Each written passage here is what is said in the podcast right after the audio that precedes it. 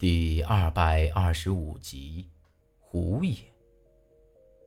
不管他这葫芦里卖的是啥药，但我肯定，这人绝对不简单。倒不是说这摸东西的手法快呀，而是我好歹也挎了个包袱，他不抢我的包袱，直接摸走我这看似不起眼的捞尸锁，说明他是识货的。他故意拿走这捞尸锁，是要引我去啥子地方？绝不可能是为了钱。不过，我也管不了这么多了。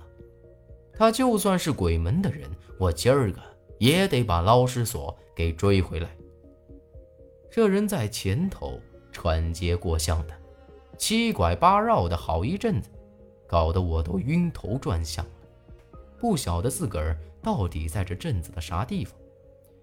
更顾不得上细看周围的情况了，一直追了他快半炷香的时间了。天色已经暗了下来，很多住户屋里头都亮起了灯。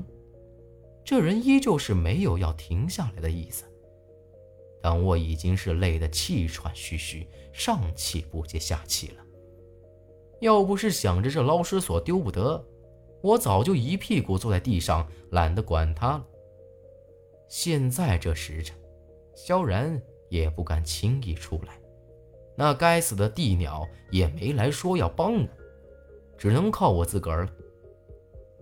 又追了一阵子，我才发现情况完全不对了，这周围的屋子越来越少，也变得开始零散起来。我已经被他引着。穿过了这偌大的古镇了，但就在这人绕过一个小山头的时候，却停了下来。我也管不了这许多，不由分说的就扑了上去，死死的抱住他的双腿。这会儿，我已经累得话都说不出来了。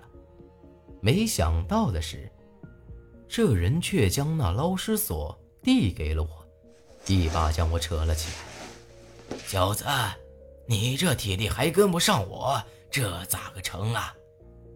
你，你到底是啥人呢？干啥子要抢？我喘着粗气，叉着腰，咳嗽着问了几句。赶紧跟我来！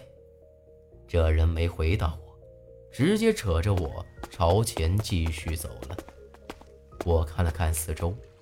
这里十分平坦开阔，水流声哗啦啦的响。咱前头就是一条宽阔的河，有一座石拱桥到对面。由于天色已经太晚，我也看不太清四周到底啥样，只看到在这河的对面有一座寺庙，里头香火鼎盛。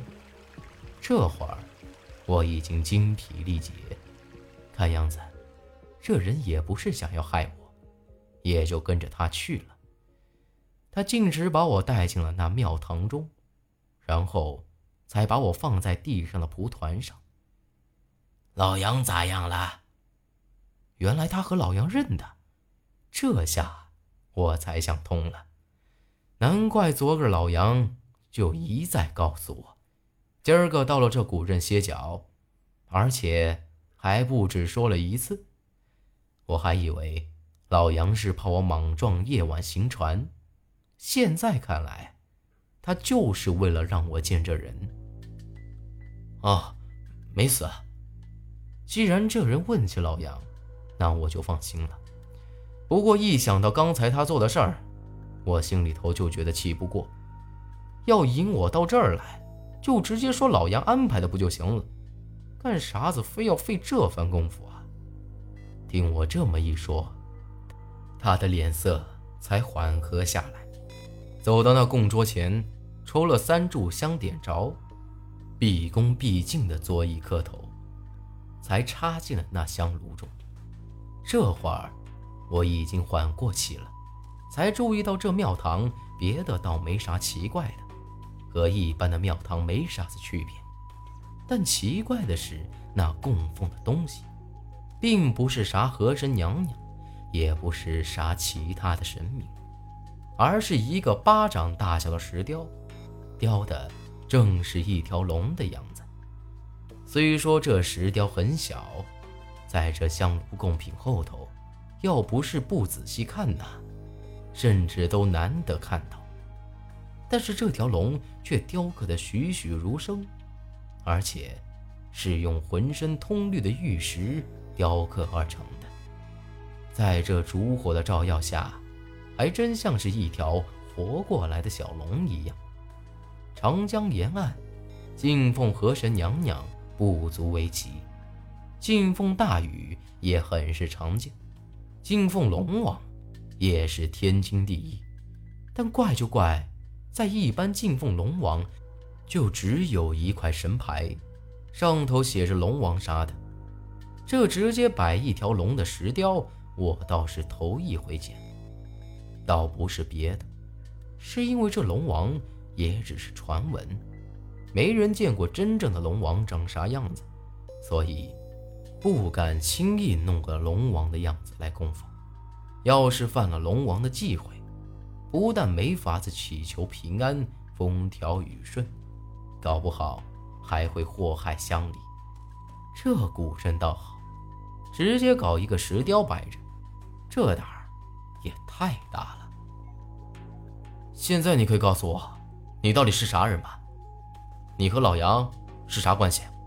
为啥子要费这番功夫，把我引到这庙堂中来？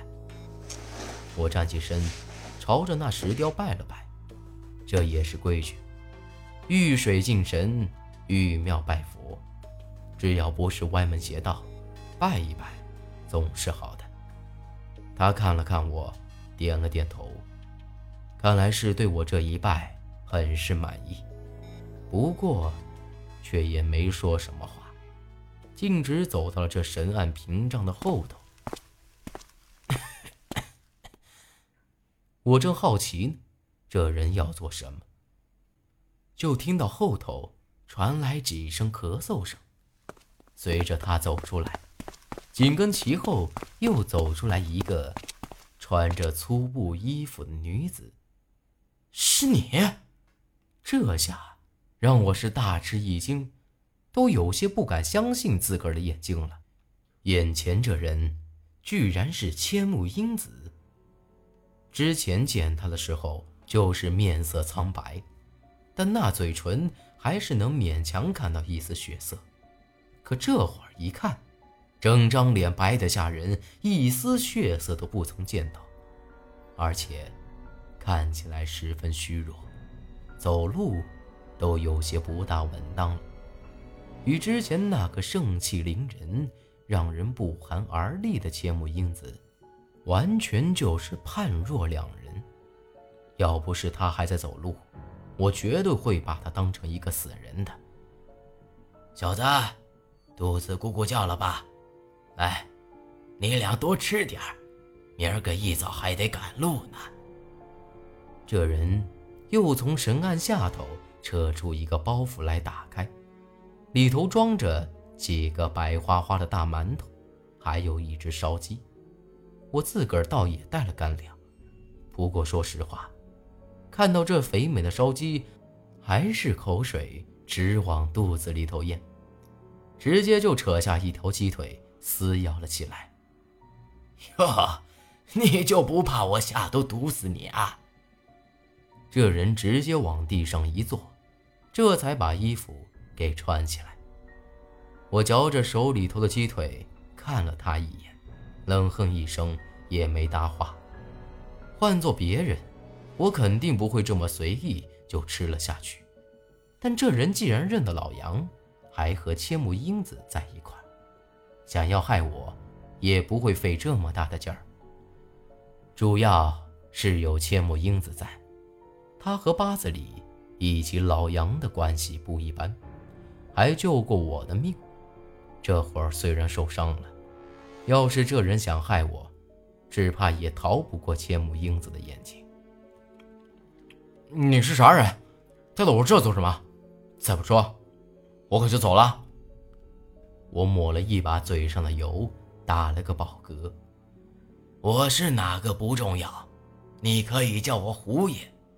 带你来这儿的，那是因为这儿才是咱双龙镇最安全的地方，那些人进不来的。胡爷笑呵呵地看着我，捋了捋那胡子。